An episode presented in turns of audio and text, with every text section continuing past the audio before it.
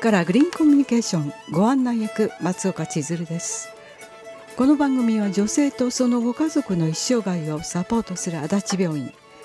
空間を通じて未来を素敵にデザインするローバー都市建築事務所。欲しいものがきっと見つかる文具タグ。企業経営をサポートする豊田会計事務所のご協力でお届けします。今日からグリーンコミュニケーション。この番組では私たちの住む京都から環境平和芸術健康食の問題などを取り上げ地球に優しい生活スタイルを提案します。さあ、えー、2月になりました、えー、明日はそして節分なんですが春がやってくるのでしょうか。えこの番組あの2月2日金曜日夕方5時生放送で届けしているんですけれどもちょっと今日は王様っていうそんな感じなんですが皆様いかがお過ごしでしょうか。さて今回は京都府立食前100周年を迎えました。これまでとそしてこれからそんなテーマでお届けします。えお話は京都府立植物園副園長そして樹木医でもいらっしゃる肉と博之さんに伺います。ニクトさんこんにちは、はい、どうもこんにちは。ニクトです。はい初めまして。初めまして。はい、はい、あのなんかニクトさんにお会いして、はい、なんか昔からの知り合いのような気が、はい、なんか親しみの持てる方だなと思ったんですがありませんか？いやいや私もなんとなくそんな感じしてたんですよ。いやいやいや。あありがとうございます、はい、はい、あの今日は、はい、その素敵な京都植物園と書かれているハッピーお召しですが、いつもそのお召し物というか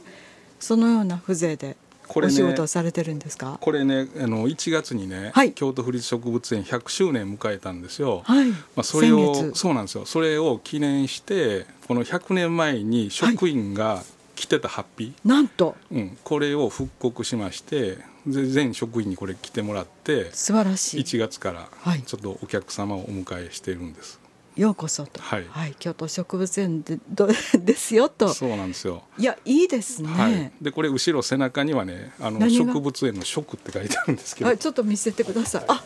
おお洒落てます、はい、そう購入できるんですか？これねまだ購入はできないんですけど結構ね、はい、欲しいっていう人が結構おられましてね。いい色ですしそうなんなんか洒落てますよね、はい、これもね、京都の染め物屋さんがね、ちゃんと染めてくれてきっちりしたもんなんですよ。おうん。売っていただきたいと。ただなかなか難しい面側面もありますよね。そうですね。それを着て、はい、うろちょろしてたら 職員の方かなと。そ、ね,、れにしてはおかしいなと、ね、いうことがあると困りますよね。そうですね。で今はね、はい、あの T シャツはね一応ねあ。の作って売ってるんですけど、はい、ちょっとハッピーまでまだできてないんですよ。そうですか。うん。いやハッピーですね。結構ねこれ好評なんですよ。そうですか、はい、そうですか。えー、3500円ぐらいで。いかがでしょうか。ちょっと安すぎますか？安いですねやっぱり、はい、あのちゃんと染め物屋さんが染めて作られたもの、仕立てたものだから、はい、5500円でいきましょうか、はい、それちょっときついですね。あ、やっぱりそれぐらいちゃんとしたものだと。そうなんです。そしてこの100周年を記念してあの作られた今年のカレンダーにも、はい、そのハッピー姿の、はい、あの職員の方のお写真が。あるんですね。そうなんですよ。はい。100年前の植物園そのや作ろうという意気込みをね、やっぱりもう一遍こうみんなでこう感じようということで。初心に帰ろうっていうところですね、そういうことですね。いいですね。はい、はいあのそれではですね、まあ、あのこの今私が手に持っておりますのが、うん、あの今年のカレンダーということでなかなか興味深いんですが、はい、あのこのカレンダーには、うん、あの100年にわたる植物園の歴史がいろいろ刻まれておりますので、うん、このまずはこの植物園の100年いろんなことがあったんじゃないかなと想像するんですが、はい、ちょっと教えていただけますか？はい、あのね、はい、100年前っていうのは1924年なんですよ。確かに。はい、大正13年。あ、大正13年はい、その開園が大正13年で、そのえーと、ももう一つ前ですね大正6年ぐらいにあの内国博覧会っていうのをね、はい、あのこの下鴨の土地で作ろうとしてたあの計画があったんですよ。ええ、まあ、それがまあちょっと、まあ、いろんな予算の関係とか、はい、まあ、それで、まあ、博覧会結局できなくなってしまった。そうなんですよ、はい、それでじゃあその土地は買ったんやけどもああそのために土地購入されたんですか。そうなんですよ。そやけどもじゃああとどうしようかっていうことになって、で、まあ、東京にはね日比谷公園とかねあのいろんなこう国定公園か国民公園っていうのがいっぱいできてたんですよその頃ね。うん、で京都はじゃあ何か作ろうということでで東京にはね小石川植物園という日本で一番古い植物園あるんですよ。はい。今も現存いや今も今もあります。その植物園があって、はい、でじゃあ京都にもその植物園をね、はい、あの作ろうということで今の京都府立植物園の計画ができたんですよ。はい、それがまあ大正の6年7年ぐらいに。はい、開園前にそういうことがあったと。そうなんですよ。でその内国博覧会が頓挫して、はい、さあ土地は購入したものの、さあどうする、というところですよね。はい。はい、どうしますか？でもともとはねそこもそこの今も下鴨のと上賀茂のちょうど間ぐらいなんですけど、はい、本当に田んぼとかね畑も上賀茂のね、はい、本当に今でもまあ畑そうですよね。田んぼとか畑多いですよね。多いですよね、まあ、そこをね、まあ、いろんなもう、まあ、言った河原みたいな感じなんで、はい、まあ、土をいっぱい、まあ、搬入したりなんかして、でまあ、木なんかも購入したり、まあまあ、結構その昔山からねこう脱いできたやつとかね多分あったと思うんですけども、はい、まあ、近隣からそういう木を植栽して、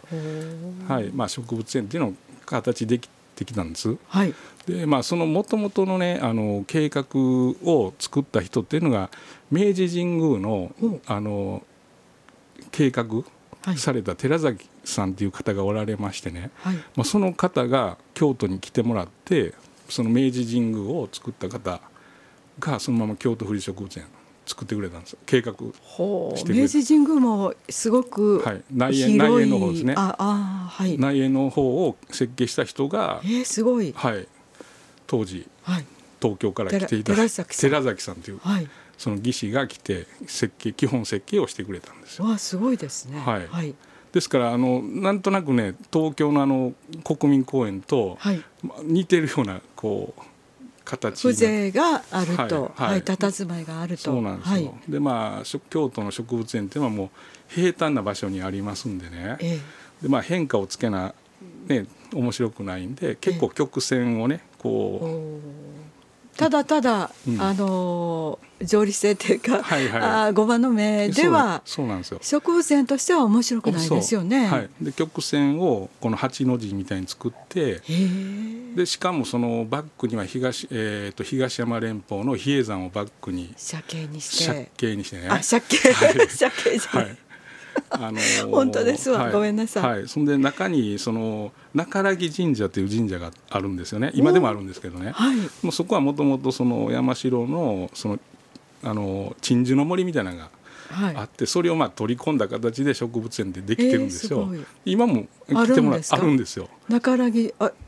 何回も行ったことありますが、はい、神社があるって知らない上賀茂神社の末社になる、はい、なんとまあ、はい、はい、なるんですけど、はい、一応そこまあ上賀茂神社さんの土地なんですけども。それはそれは、うん、はい。でまあそこを取り込んだ形で植物園っていうのができてるんですあらららら。それはすごいことです、うん、初めて伺いました、はい、はい、まあ一度また来てもらったらそうです、ね、赤い鳥居がありますので。えー、本当ですか？はい、はい、正門入ってもう奥の方ということですね。はい。来てもらったら。あもちろん。あの、はい、2月中に伺います。はい、はい、えー、それは初めて伺いました。そうなんですよ、はい、でまあそういうのできてたんですけどもあのなんちゅうんですかね。またあの台風がね室戸台風があったりとか、はい、昭和の10年ですかね、まあ、そんなせっかくこう木が大きくなってきたところに台風があったり水害があったりとか。はい。まあ、そんな、まあ、歴史もあるんですあるんですけど、はい、簡単にはそういかなかったと。はい、それが、うん、このカレンダーでいうと、うん。黎明期になるんでしょうか？うね、はい、黎明期からちょっといったぐらい、はい、ちょっといったぐらい、はい、なるんですけど、はい、はい。これは次は何が出てきましたですか、ね、これがね初代の音質なんですよ、はい、これ昭和初期って書いてますけど、ええ、これがあの、まあ、後ろに、えーと、比叡山映ってますよね、はい、もうこの頃っていうのが一番その植物園こうできてこうこれからっていうような時代だったと思うんです。ああそうですか、うん、何期にえー、昭和初期昭和のはい、はい、あの一桁からその戦争始まるぐらいまで。ああそうですか、はい、はい、はい、でそこからその、まあ、昭和17年ぐらいからやっぱり戦争のこうだんだんこう足音が聞こえてきました。そうなんですよ、はい、そうなってきた時にもう植物とかお花とか作ってる場合じゃないよそういう場合じゃないよと、うん、何を作られたんでしょうか。でそういう時に結局そのあの野菜とかね、はい、もうそういう食べ物芋とかじゃがいもとか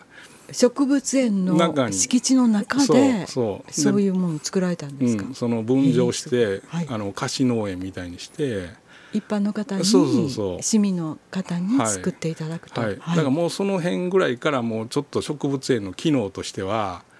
だいぶちょっとこう落ちてきてるんですよ。河川敷に畑があるような感じにやや近いかもしれないっていう、そんな感じですか？そうなんですよ。だから台風があって、まあ、えー、それでまた復活させて、はい、またっていう時に戦争が。そうその足音が聞こえてきたら今度は農地みたいな。なっちゃった、はい、はい、それでまあ終戦になるじゃないですか、はい、だ今度はこの進駐軍が、まあ、京都とかいろんなとこ来るんですけど、はい、あそこの住宅地に指定されたんですよね。あららそんなことがあったんですね。うん、そうなんですよ、はい、ですから昭和20年からえー、昭和32年、はい、12年間ほどはその進駐軍、まあ、中流軍中流軍とも言うんですけど、えー、まあ、そこのその住宅これは戦前ですねこの写真、ね、そうですね。これはもう戦前の一番こう勢いになるっていうか。あ一番こう植物園として、ね、あようやく形ができてきたなと。その頃。だけれどこの苦難の連続と、はい、今あったあの室戸台風でしたっけ、この辺台風が来ました。水害があったりとか。水害がありました、はい、こっちはあの農園にね、はい、これ芋作ってると思うんですけど。そうですか、うん、でこっちがこの右の写真が、はい。まあ、連合軍のねあのまあ感謝感謝ですよね。はい、で学校があったり教会があったり、まあそういう戦後1946年ぐらいから、うん、ということですね。そうですね。はい。で12年間ほどはもうそんなに長くそうあららですから結構長いこと植物園としてはもう止まってたんですよ。はい、そうですか。その、はい、あの連合軍が駐留した時に木も、うん多くを伐採されたというそうなんですよ。聞きましたが。そうなんですよ。だからあの時に結局2万5千本ぐらいあったと思うんですけど、はい、それが最終6千本ぐらいまでね、まあ、伐採されたっていう、まあ辛い歴史があるんですよ。はい。で、まあ、今植物園来てもらったらあのクスノキ並木とかね欅並木とかごあると思うん大好きな方が多いですよね。そう。あの辺はなんとか伐採は免れて、今でも残ってるんですけど、はい、それより北側今大芝淵ってあるんですよ、はい、広いね芝生、はい、もうあそこから北側っていうのはもう伐採されて。そうそう。住宅街みたいな感じだったんですよ。はい、そこから、うん、あのじゃあ、えーと、と1946年から、うん、12年経って58年になって、うん、以降、うんこうなんとか再建しようという努力をされたというところですか？そうなんですよ。でですからもうあの時にもう一旦植物園やめようかいうような話もあったんですよ。はい、もうもうこんだけ植物園の機能がねもうなくなったから、ええ、もう別のねあの住宅地にしようとかなんかいろんな学校にしようとかねいろんなこう計画案があったんですけど。はい。結局その府民がいろんな声が出てやっぱりもういっぺん植物園やろうっていう声が圧倒的な声が出たんですよ。それはすごく良かったというか、うん、その当時の方にお礼を申し上げたいですね。そうなんですよ。それがなんかそのアンケートとかいろんな意見取ったりとかしたんですけど、うんはい、もうそういう声が圧倒的だったんですよ。はい、ですからもう一遍やり直せたと思うんです。なるほど。うん、そうするとこの100年の歴史を刻むことができたのは、うん、やっぱり、えー、市民府民の皆さんのおかげということですね。あのやっぱり100年の歴史を語っていただくのってすごく時間がかかるんだということがよくわかりました。うん、さあこの後もお話伺います。うん、はい、はい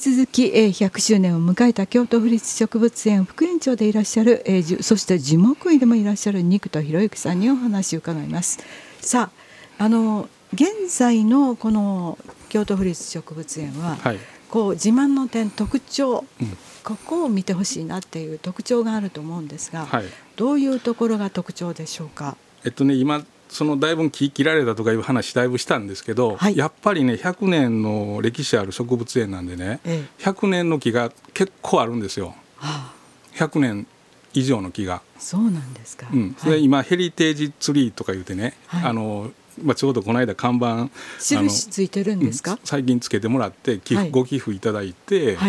あのつけたんですけどちょうど38箇所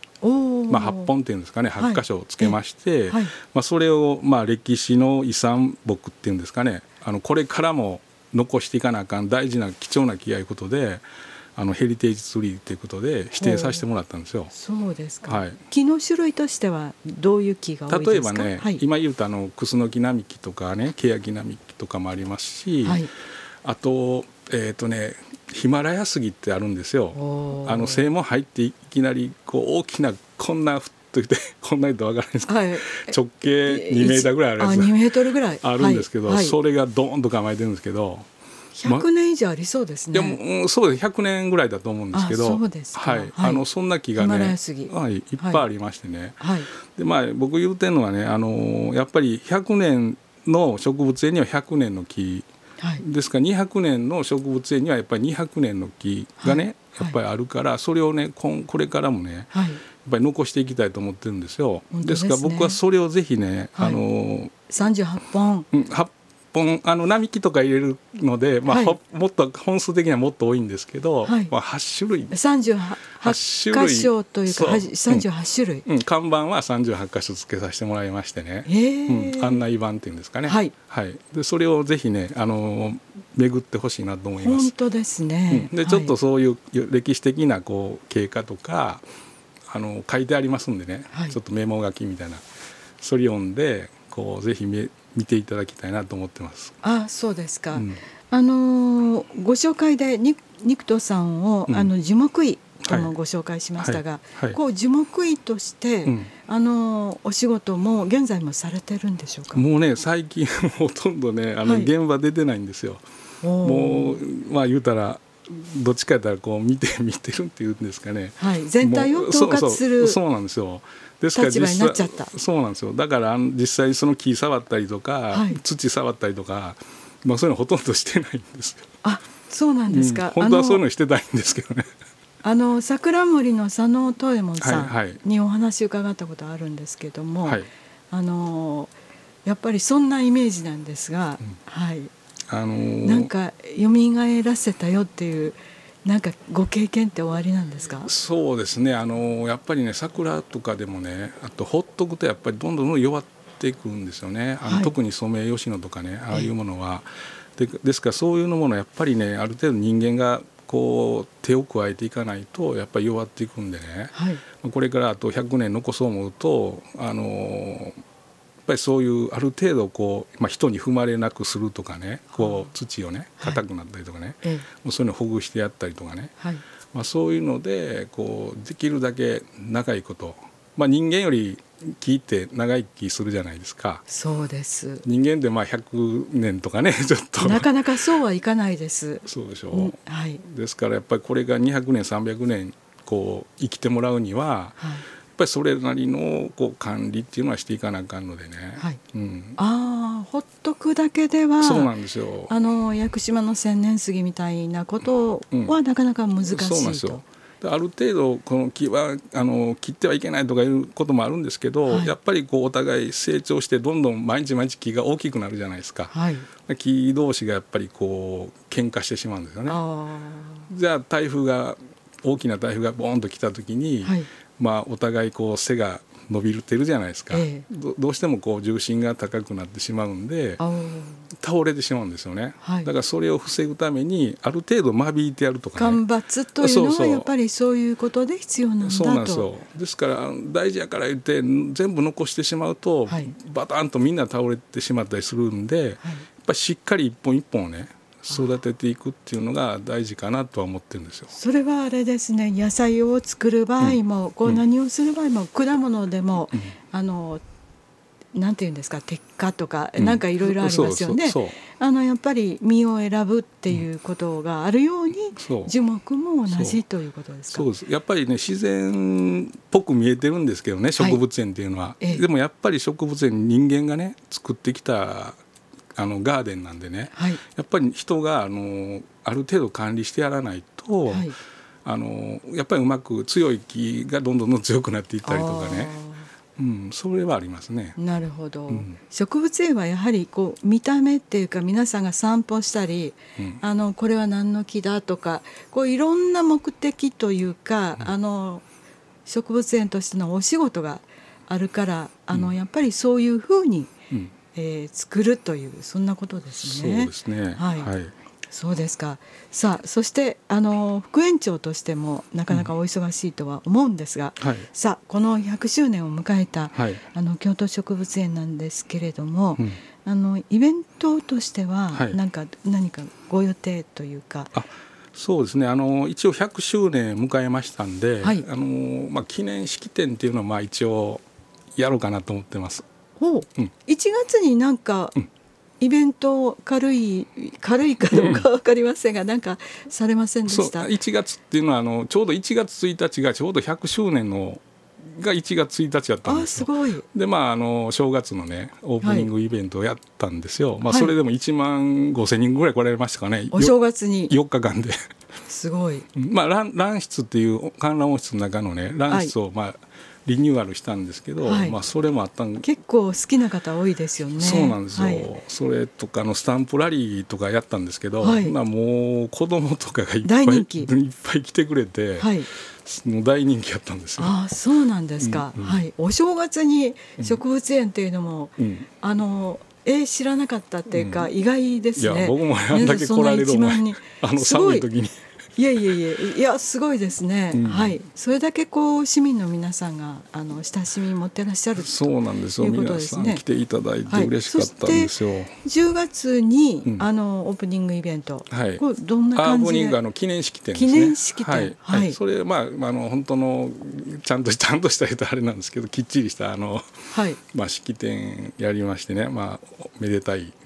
ねお祭りっていうんですかね、はい。まあ、その前後にフェスティバルっぽくそうです、はい、まあ、その前後にまあいろいろ、まあ、シンポジウムやったりとか、うん、あのいろんなこうイベントをね今計画してるんです。もうあの、うん、ある程度こうイメージはできてるというそうなんです、ね、そんな感じなんですそうなんです、はい、はい、これからまた、あのまただんだん分かってくると思います分かってくると思いますと今はちょっと言えないけどとあの決まってないことも多いのでというところですよね。そうなんですよそうですか。式典が10月っていうのは決まって決まってるんですか？何月何日ですか？10月。日もねまだちょっとねこれも皆さんお楽しみに。そうなんです。10月の上旬ぐらいです。わかりました。日は決まってるんでちょっとまだ今言えないんで。わかりました。はい、あのいつですかと聞きたいところですがやめときます。はい。はい、そしてですね。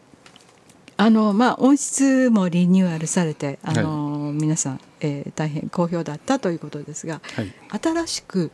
サポーター制度を、あのスタートされたと聞きましたが、ね、サポーター制度ってどういうことですか？あのね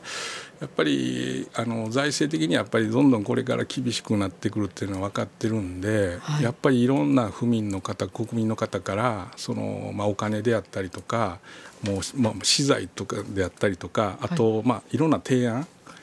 まあ、してもらおうっていうのそそういう制度をね、はい、ちょっと立ち上げまして、まあ、いろんな形で、まあ、協力していただきたいなと思ってサポーター制度っていうのを作ったんです。あそうなんですか、はい。あの厳しくなってくることが分かってるということはどういう、うん、なんか理由とか原因とかあるんですか？やっぱりねこの間でもあの国立博物館なんかのクラウドファンディングやってるですよね、はい、やっぱりどこともやっぱり財政っていうのは厳しいですよね。はいええ、まあ、そんなんで、まあ、うちもいろいろやりたいことがねたくさんありましてね、はい、例えばあの標本庫っていうのがあるんで植物園なんでもちろん標本庫あるんですけど、まあ、そういうのを作り変えなあきませんし、はいまあ、いろんな建物がね例えば観覧温室なんかも老朽化してるくるじゃないですか、ええ、まあ、そういうのにこうある程度お金いると思うんですよ。いることばっかりですよね。そうなんですよ。はい、ですからある程度こうそういうまあ資金であったりとか、はい、あとまあものであったりとか提案をしていただいたりとかそういう形で、まあ、何らかその皆様と一緒にこう作り上げていこうかなというそういう感じなんですけどね。あそうですか、うん、そういうお金や物ももちろん嬉しいけれども、うん。うんあの今おっしゃった提案っていうのも、はいはい、あのすごく嬉しいですよね。そうなんです。はい、ですからまたそのこういう提案がありますっていうのがまたこう、はい、最近ちょこちょこいろいろ送られてくるんですけども、はい、あのまあ、参考になりますんで一緒にじゃあこれやったら一緒にできるなっていうのがあったら、はい、あの一緒に組めるかなと思って思ってるんです、ね、はい、でこの発表もそうなんですけどね、はい、実は。これもサポーターの。えそれああの作ったらどうですかという提案されたんですあのねある程度ご寄付いただいてるんですよ。おはいあのただじゃないんですけど、ね、ある程度あのご寄付いただいて、はい、まあ、それもサポーターの第一号でやってもらったんですけど。素晴らしい、はい、はい、そのサポーター制度にいろんな形で参加したいわと、うん、もしラジオを聞いていらっしゃる方、はい、YouTube をご覧になった方が思われたら、はい、どんなふうにアクセスしたらよろしいでしょうか、えっとね、一応今ホームページで、その京都府立植物園のホームページありますんで、そこにあの申請っていうんですかねあの申し登録できるんですか？それで、はい、あのまあ、メールかファックスであの、まあ、書いていただいてこういう提案がありますっていうのを、うん、それを送っていただいたら、はい、まあ、うちの方であのなんかちょっと見させていただいてあの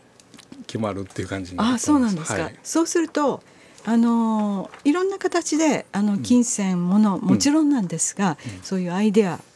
うんもあの皆さんで、うん、えー、作り上げようよというそういう100年目であるということですね。そういうことですね。はいわかりました。はい、さああのこう近々の楽しいお知らせもあると伺いましたが、はい、はい、あの2月9日から3月10日まで早春の草花展2024これをねあの大芝淵でやります。あ一番こう皆さんがあの楽しむ場所。そう、はい、この一番寒い時に まずまずこの春をね、はい、感じてください、はい、そういう位置づけになってますので。あそうなんですか、はい、この早春の草花例えばどういうものがあるんでしょうか、まあ、チューリップであったりとかパンジーとかあの、まあ、ストックとかね、はい。まあ、いろんなとあるんですけど100種類ほど、まあ、1万株って言ってるんですけど、はい、あと、まあ、ちょっと早咲きのボタンとかね、うんそんなんで飾らせていただきます。そうなんですか、はい、その100万株っていうのは1万株。あ一万。これ間違えたらダメですね、はいはい、例年よりは株数が多いと今年ねあのうちのオフィシャルパートナーの滝滝井志病さん。滝井志病さんが、はい。あの2ブース出してくれはって。素晴らしい。ありがとうございます、うん、それもね、まあ、パートナーみたいな感じなんですけど、はい、あのちょっとボリューム出てると思うんですよ。あそうですか、はい、まあいろいろこう参加するという楽しみもあるし、うん、えー、こうやって草花展を見に行くっていう楽しみもあるし、うんうん、今日はお忙しい中ありがとうございました。ありがとうございました。